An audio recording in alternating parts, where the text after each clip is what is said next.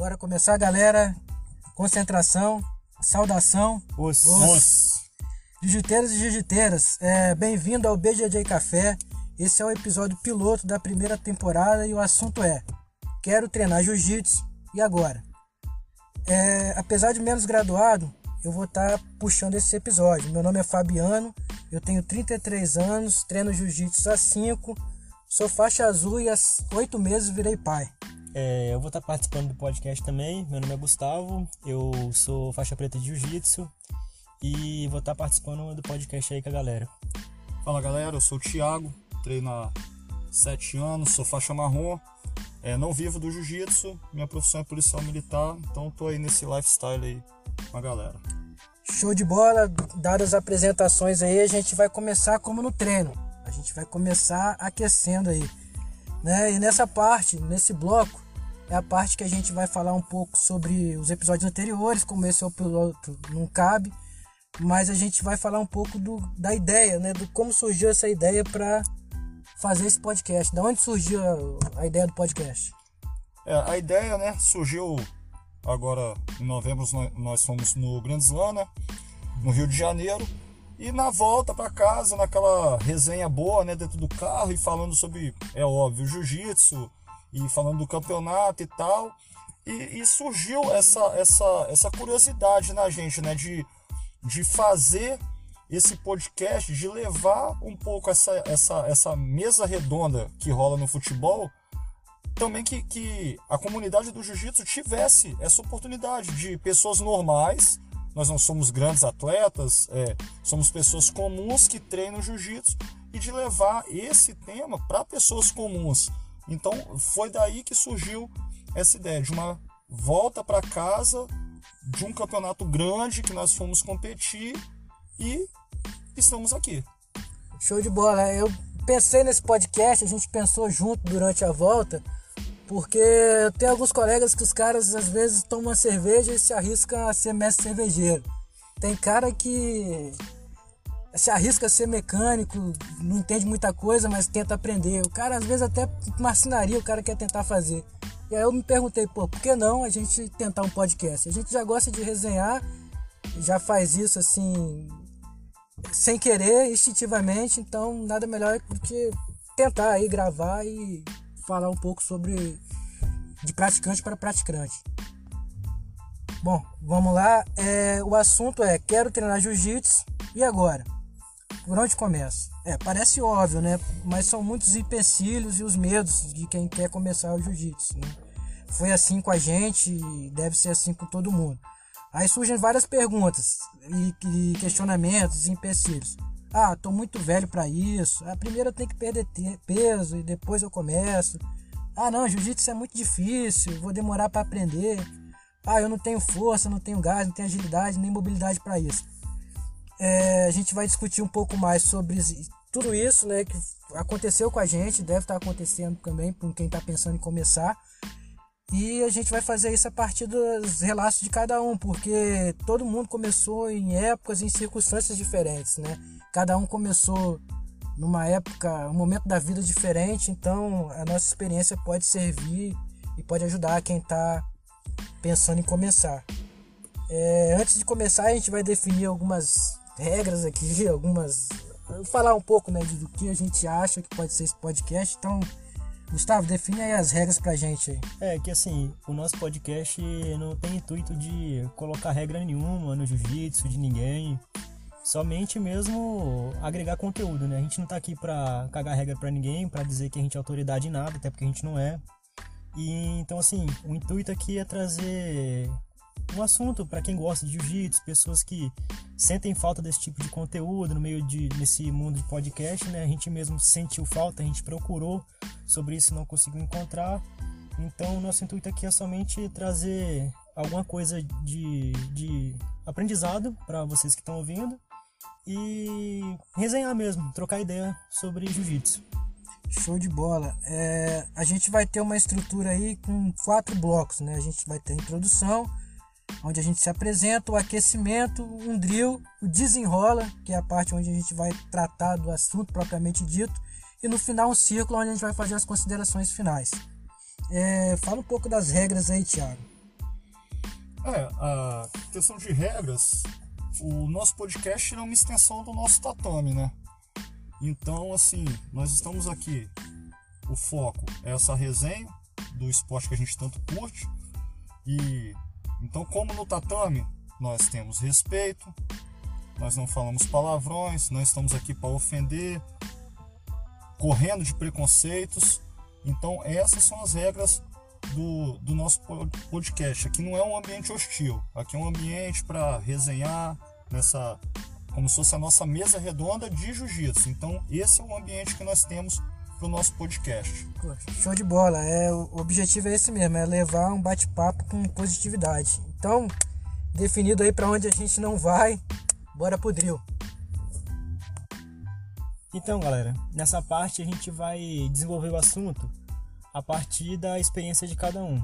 É, receios é, para quem está iniciando, aquela questão do ambiente hostil de jiu-jitsu, luta agarrada e tal. É bem, bem um, algo bem, bem rápido, um, um, breve, um breve desenvolvimento. A gente vai tentar desmificar as coisas dentro de jiu-jitsu, esclarecer algumas dúvidas com esse bate-papo. Show de bola. Então vamos lá, né? Um, dois, três. Ok, galera, chegamos aí no desenrola e a gente vai começar aqui como tudo começou. Como começou para cada um, né? É, eu tenho 33 anos, né? E a minha geração ela cresceu vendo ali o Chuck Norris, Van Damme, e, o último da Dragão Branco, Daniel San, Senhor Miyagi, etc. Então, o cara que tem por volta aí de 30 e poucos anos, com certeza ele pensou em fazer alguma arte marcial em algum momento da vida. E comigo não foi diferente, né? É, só em 2010 ali que eu vi aquela luta do Anderson Silva com o Charles que o Anderson Silva ele apanha a luta inteira. Ele toma telefone, toma, toma uma massa, toma um atraso do Charles Sonnen, falador pra caramba. Chega no final, ele encaixa um triângulo e finaliza o cara. O cara bate timidamente ali ainda e tal, e fica aquela discussão. E acabou, não acabou. E era óbvio que o cara tinha batido. E o Anderson Silva ganhou aquela luta. Eu falei: caramba, cara, que que é isso? Cara apanhou a luta inteira, pô. Esse é roteiro de filme, cara. Isso é irado demais. Como é que faz isso? Até então eu não sabia o que era jiu-jitsu. Eu imaginava que jiu-jitsu era porrada, né? Porque a gente cresceu do mesmo jeito que a gente cresceu ouvindo falar de arte marcial. A gente ouvia falar também que o jiu-jitsu era algo de playboy, de porrada. E a gente não conseguia imaginar que, pô, é, o cara que vai brigar na boate não vai dar um soco em alguém. Né? Então tinha todo esse preconceito aí com o jiu-jitsu. Aquilo ali ficou na minha cabeça, mas só em 2015 que eu procurei a academia. E chegando lá, eu fui recepcionado pelo mestre e ele me disse: Olha, aqui a gente eh, preconiza o jiu-jitsu esportivo, né? o jiu-jitsu para competição. Aí eu olhei assim, eu falei, pô, competição, cara, eu tô só vindo aqui pra fazer uma força, queimar caloria, mas tudo bem. E aí ele me disse o seguinte, ó, não precisa nem comprar o kimono não. Você vem aqui, faz um teste e se você gostar, você continua. Aí eu me senti desafiado. Eu falei, pô, aonde que eu não vou gostar? Aonde que eu vou arregar? Não. Eu vou mandar ver, eu quero treinar. Aí ele falou assim: olha, você poderia até treinar hoje, mas como a gente vai ter uma competição no domingo, eu não vou poder te dar atenção e ninguém aqui vai poder te dar atenção. Então acho que você volta aqui na segunda-feira e já volta para treinar. Eu falei, não, tudo bem, mas eu posso assistir o treino hoje? Ele falou, não, fica à vontade. Assisti aquilo ali vi a galera aper rolando, apertando o pescoço de um, torcendo o braço, pensei, pô, é mole, né? Ah, isso é tranquilo. Contrariando a orientação dele, no final de semana eu já comprei o kimono. Segunda-feira eu tava lá, pronto para treinar, né? Pô, posição, aquecimento, né? tava animado, fazia musculação, né? Me achava forte. Aí na hora que eu, pô, vamos pro rola. Aí o professor falou: Olha, você é o seu primeiro dia, hoje você vai só olhar. Aí eu, putz, me senti um café com leite, né? Fiquei ali e tal, meio que não ia contrariar, né? Pé no chão, tava começando. Cheguei, sentei assisti a galera treinando, meio frustrado. Já no segundo dia, eu, terça-feira, não não pude esperar terça-feira chegar para logo treinar e dessa vez seria minha segunda aula, já teria bastante experiência e já, já poderia treinar. Quando eu comecei, hum, o cara, o menor cara que tinha na academia me fez de pano de chão. E aí eu entendi que não era tão simples assim como eu imaginava, né?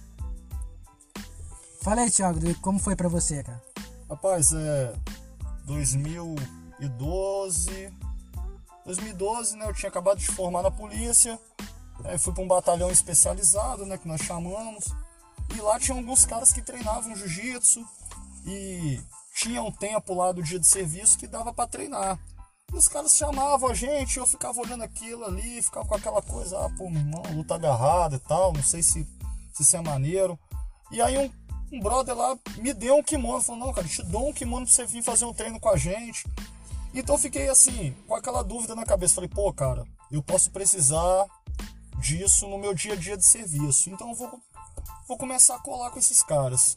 E aí fiz alguns treinos, a mentalidade era essa. Eu falei, pô, eu já nadava, eu sempre nadei bastante, sempre corri bastante, então tinha um preparo físico legal e foi com a mesma ideia de Fabiano. Né? Eu falei, pô, isso aí eu vou tirar de letra. Vou tirar de letra, vai ser na paz. Passei mal, passei mal, sabe?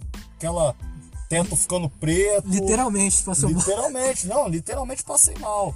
E aí, cara, mas só fazia o treino no serviço.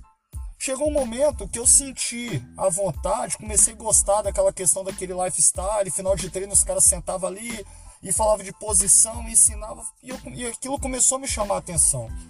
E aí eu procurei uma academia próxima à, à, minha casa, né? E, tipo assim, fui naquela dúvida, né? Pô, chegar sozinho no lugar, o horário que eu treinava tinha muito graduado, então, pô, Primeiro treino, apanhei, apanhei, apanhei. Segundo treino, apanhando. E, aquilo ali, falei, falei, caramba, cara, pô, será que vai ser assim para sempre? Será que é isso aqui? É, e pensei justamente nisso. Falei, pô, será que será que isso é para mim mesmo e tal? Só que pelo ambiente lá da academia, ser um ambiente pô, maneiro, os caras ajudarem, receberam bem, pô, eu fui fui perdendo aquele preconceito de, pô, luta agarrada, tipo assim, ah, os caras são bad boy, os caras querem brigar, pô, eu vi que era totalmente é, é um ambiente totalmente diferente. Isso chamou a minha atenção. E, e, você começa a perceber também que por mais que você esteja iniciando, a sua visão começa a mudar sobre algumas coisas. Ah, você faz a primeira, a segunda, a terceira aula, tipo assim, você já vai se ambientando naquele lugar, é, você já não fica tão perdido quanto naquele primeiro momento. Então, se assim, você vê que você não é, tipo assim, tão incapaz como às vezes a gente acha que, que é, né? Porque aquele primeiro treino, ele realmente ele é horrível. Você chega para treinar e todo mundo te esfrega. E com o tempo você vai vai se encaixando naquele ambiente e, e, e realmente fica um negócio viciante, cara. Eu, eu, eu acabava um treino já pensando no próximo treino. Então, tipo assim, e desde esse dia já se passaram sete anos e eu, graças a Deus, cheguei na faixa marrom. Então foi esse o meu começo. Fala aí, Gugu. Então, é, diferentemente aí do Fabiano e do Thiago, eu comecei a treinar jiu-jitsu bem novo. Comecei a treinar jiu-jitsu com 16 para 17 anos. Isso foi 2011 para 2012. É uma época bem mais atrasada do jiu-jitsu que é hoje. E também comecei numa, num, ambiente diferente, né? Que vocês dois tiveram o privilégio de começar na academia com bastante gente, com graduados já para estar tá ali instruindo vocês. Eu, quando comecei, eu treinava na academia, que meu professor era faixa marrom, e tinha mais dois faixas brancas e um faixa roxa, é, um, recente faixa roxa. E, cara, meu treino era aquele ali. E, assim, comecei a treinar na época que eu tinha 16 para 17 anos, fazia musculação, se achava fortinho na época de ensino médio, tirava onda de lutador. E cara, era todo treino era porradeiro, porradeiro, porradeiro. E desde quando eu comecei, com meus dois primeiros meses de jiu-jitsu, eu já quis entrar no meu primeiro campeonato. Consegui ficar no segundo lugar e fiquei amarrado, cara. Depois que eu pisei no tatame de competição, eu vi que era aquilo ali que eu queria. E desde então eu não parei de treinar, né? Hoje eu tô na faixa preta, peguei faixa preta tem uns quatro meses aí, já fui no meu primeiro campeonato. E, cara, é, não tem não tem coisa mais gratificante que você treinar jiu-jitsu. É, tu pode perguntar para qualquer pessoa aí que treina, que, que ama o esporte, que a tua preocupação, que nem hoje nosso nosso tema é os medos e receios, né? E a tua preocupação quando você acaba se machucando, lesionando, não é nem a lesão em si. Os caras podem confirmar aí. É você ficar preocupado É, que, tempo- pô, vou, ficar sem treinar, cara. Você fica com medo de ir no médico pra não ter que ficar sem treinar. Então, meu início de jiu-jitsu foi esse. Foi na academia menor. É, tive mais dific- algumas dificuldades diferentes da deles, porque não tinha tanto graduado assim para poder me auxiliar, para poder me ajudar na evolução de técnicas. Por ser somente um professor, não ter faixa preta na academia, ter somente um estilo de luta, eu não, não tive tanto auxílio em outras, em outras áreas que meu professor. Foi, meu professor é um grande professor, ele é faixa preta e tenho muito respeito por ele e admiro muito o jiu-jitsu dele. Ele é um cara passador e eu, por, por, por ironia do destino, sou um cara guardeiro. Então, assim, sempre gostei muito de trabalhar por baixo. Então, algumas coisas que eu queria aprender naquela época, eu não conseguia aprender, porque não tinha tanta instrução que nem tem hoje, questão de YouTube, de aprender coisas na internet, curso online, não tinha tanto. Então, meu, meu início, para mim, foi bem desafiador a questão de evoluir técnicas diferentes. Nas tec- Show de bola. É o que você, o Gustavo, falou aí da questão da competição, o Thiago falou do vício. E uma coisa que eu interrompi o Gustavo aqui, mas eu interrompi porque achei oportuno. Que quando eu comecei, eu senti aquele baque ali que o professor falou, jiu-jitsu esportivo, jiu-jitsu de competição. Eu achei, ah, não, isso não é pra mim. Isso mas, assusta muito, é, cara. mas foi aquilo. Quando deu quatro meses, eu já tava me inscrevendo no primeiro campeonato como faixa branca, né? Agora, é, vamos fazer o seguinte, vamos falar aí. Gustavo, fala aí, o que, que você faria diferente, cara? Que, vendo aí, você faixa preta hoje, olhando pro Gustavo, faixa branca lá atrás, o que, que você faria diferente? Cara, é, a gente até conversou fora do podcast e eu acho até interessante ressaltar nisso. Que o que eu faria diferente é, naquela época, eu não sei se eu conseguiria fazer. Que é a questão de ter um jiu-jitsu mais aberto, na questão de é, poder fazer treinos diferentes. Na- quando eu comecei a treinar jiu-jitsu, até o pessoal aqui às vezes vai ouvir podcast, o pessoal mais old school, de 2000, anos 2000 aí, vai falar, ah, o cara é nova geração aí, mas Cara, até assim na própria, minha própria época de 2011, 2013 ainda tinha muito essa questão de academia fechada, só treina na nossa equipe, quem é da equipe, e não tem aquele treino de, de você pegar uma técnica diferente em outro lugar. E eu queria, se eu, eu tenho certeza que se eu tivesse feito mais esses treinos fora, meu jiu-jitsu teria evoluído muito mais por, por aprender coisas diferentes.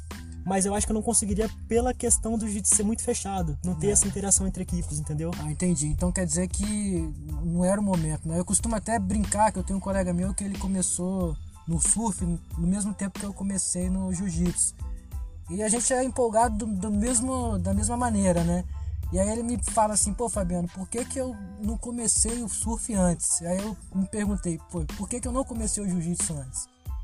E aí eu hoje eu penso assim, que bom que eu não comecei o jiu-jitsu antes, porque além de ser viciante, a, vida pra mim naquele momento era outra, né? Eu tinha outras perspectivas, tinha questão de trabalho, de, de faculdade também, então era complicado pra mim ter um tempo pra. Talvez eu não estaria no jiu-jitsu hoje se eu tivesse começado naquela época, né?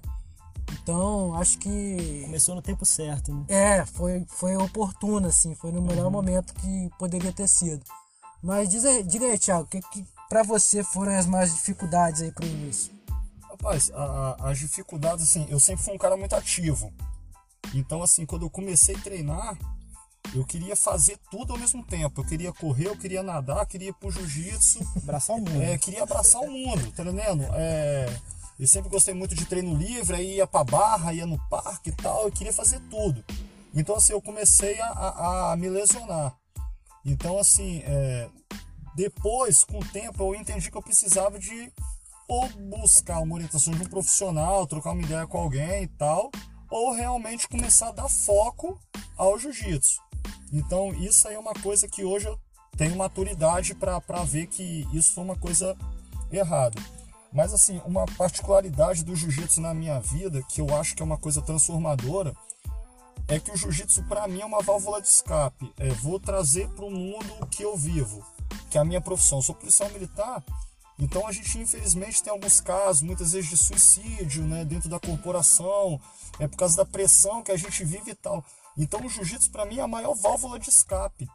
Porque, tipo assim, eu chego do serviço, dou uma descansada, daqui um pouquinho eu já tô separando kimono, arrumando bolsa. Chego, às vezes, uma hora antes do treino, já ligo o som ali, dou uma limpada no tatame. Então, assim, o jiu-jitsu se tornou, na minha vida, A higiene mental, né? uma higiene mental. É algo, tipo assim, eu não lembro de serviço, não lembro de nada. Aquele é o momento onde eu tô com os meus camaradas ali, faço um treino, tomo um amasso. Tem dia que eu tô bem, tem dia que você não tá tão bem para treinar, mas independente do resultado do treino, aquilo ali já faz bem pro seu corpo, pra sua mente. É, é, então, assim, isso eu acho uma das melhores coisas que existe no jiu-jitsu. Show de bola você falar isso, Thiago, porque hoje em dia tá muito em voga aí esse lance de mindfulness, né? Atenção plena. E os colegas do Thiago, Gustavo, pode confirmar isso. Quando a gente está treinando, você pensa somente no treino, no rola, né, principalmente.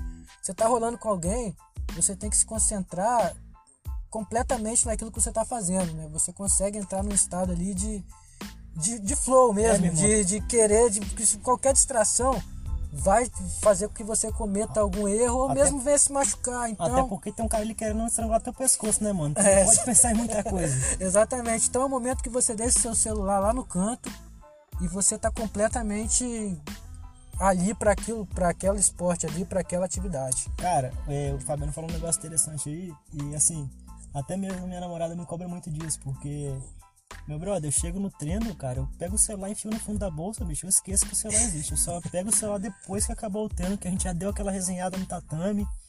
E então, assim, hoje em dia é muito raro isso acontecer, cara. Uma atividade de tirar totalmente assim do meio digital, cara. Isso é, é um negócio que faz muito bem pra gente, entendeu? interessante, é, eu não posso desligar meu celular, né, devido ao serviço. Então, o que que eu acho mais irado é que o único lugar que realmente meu celular não serve pra nada, a não ser depois do treino tirar uma foto com a, com a galera ali, porque é aquela, é É aquela praxe, é de máxima, né? Tem que registrar o treino e tal. É a mesma situação que É o Gustavo falou.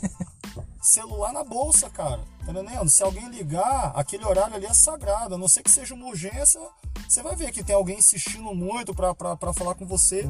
Aí é diferente, mas do contrário, o celular se perde ali, vai ficar ali como um objeto qualquer, porque o foco, o foco é o treino.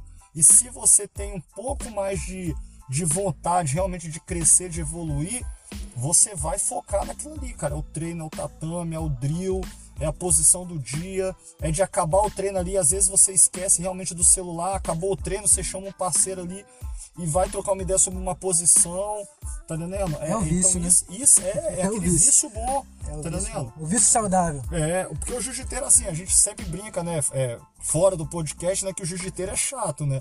A gente, se tiver com a família do lado, mas tem o outro cara que treina, a família fica até brava, né? De tanto que a gente só fala de jiu-jitsu, de jiu-jitsu, de jiu-jitsu. A minha esposa me cobra muito isso. Porque às vezes eu encontro alguém que, que treina em outra academia e tal, e por um acaso, às vezes a gente tá no mesmo ambiente, rapaz, acabou ela ali. Ela vai ficar sentada do meu lado ali ouvindo falar de jiu-jitsu. É, talvez o Gustavo aí que tenha a namorada que faz, pratica junto com ele, Sortudo. pode ser pode se aproveitar disso aí, mas no meu caso e no caso do Thiago, a gente, as nossas esposas vivem isso aí. Ok, galera, finalizando aí o desenrola, vamos pro círculo, que é aquela parte onde a gente reúne a galera num círculo pra falar, pra dar, fazer um feedback do que Rolou aconteceu, no treino. isso, do que rolou no treino e fazer as considerações finais aí. É, umas dicas que a gente quer deixar aí para quem está começando é procurar uma boa academia. É, pode ser que você não na primeira vez que você na primeira academia que você procure você não se identifique, isso é normal. Então faz sentido você visitar mais de uma, né? Você ter paciência e nesse início. É, como como a gente falou, né? O jiu-jitsu, eu comecei há cinco anos só, né? Eu já consigo notar uma grande diferença né? Nesse, ao longo desses poucos cinco anos aí que eu treino. Então, provavelmente você vai ver de, de tudo, né? Vai ver gente que tá, é, pessoas que começaram antes, né? Pessoas que já iniciaram a academia em outros momentos, então vale a pena você visitar mais de uma academia. Outra dica que a gente vai deixar também é o seguinte, é, é a dica que eu não, não, não tive e acabei me frustrando um pouco, mas normal, é deixar o ego em casa. Né? Eu ouvi uma vez do Mohamed Ali, um competidor, o seguinte, que um ditado do Hélio Grace, que os piores caras para aprender jiu-jitsu são os mais fortes e os mais inteligentes. Né? O mais forte porque confia demais na força e o mais inteligente porque ele não vê sentido em repetir uh, as posições. Isso aí, porque o jiu-jitsu mesmo é aquele ditado, né? Não é você fazer mil vezes até você acertar, é você fazer mil vezes até você não errar mais. Então, repetição e tal.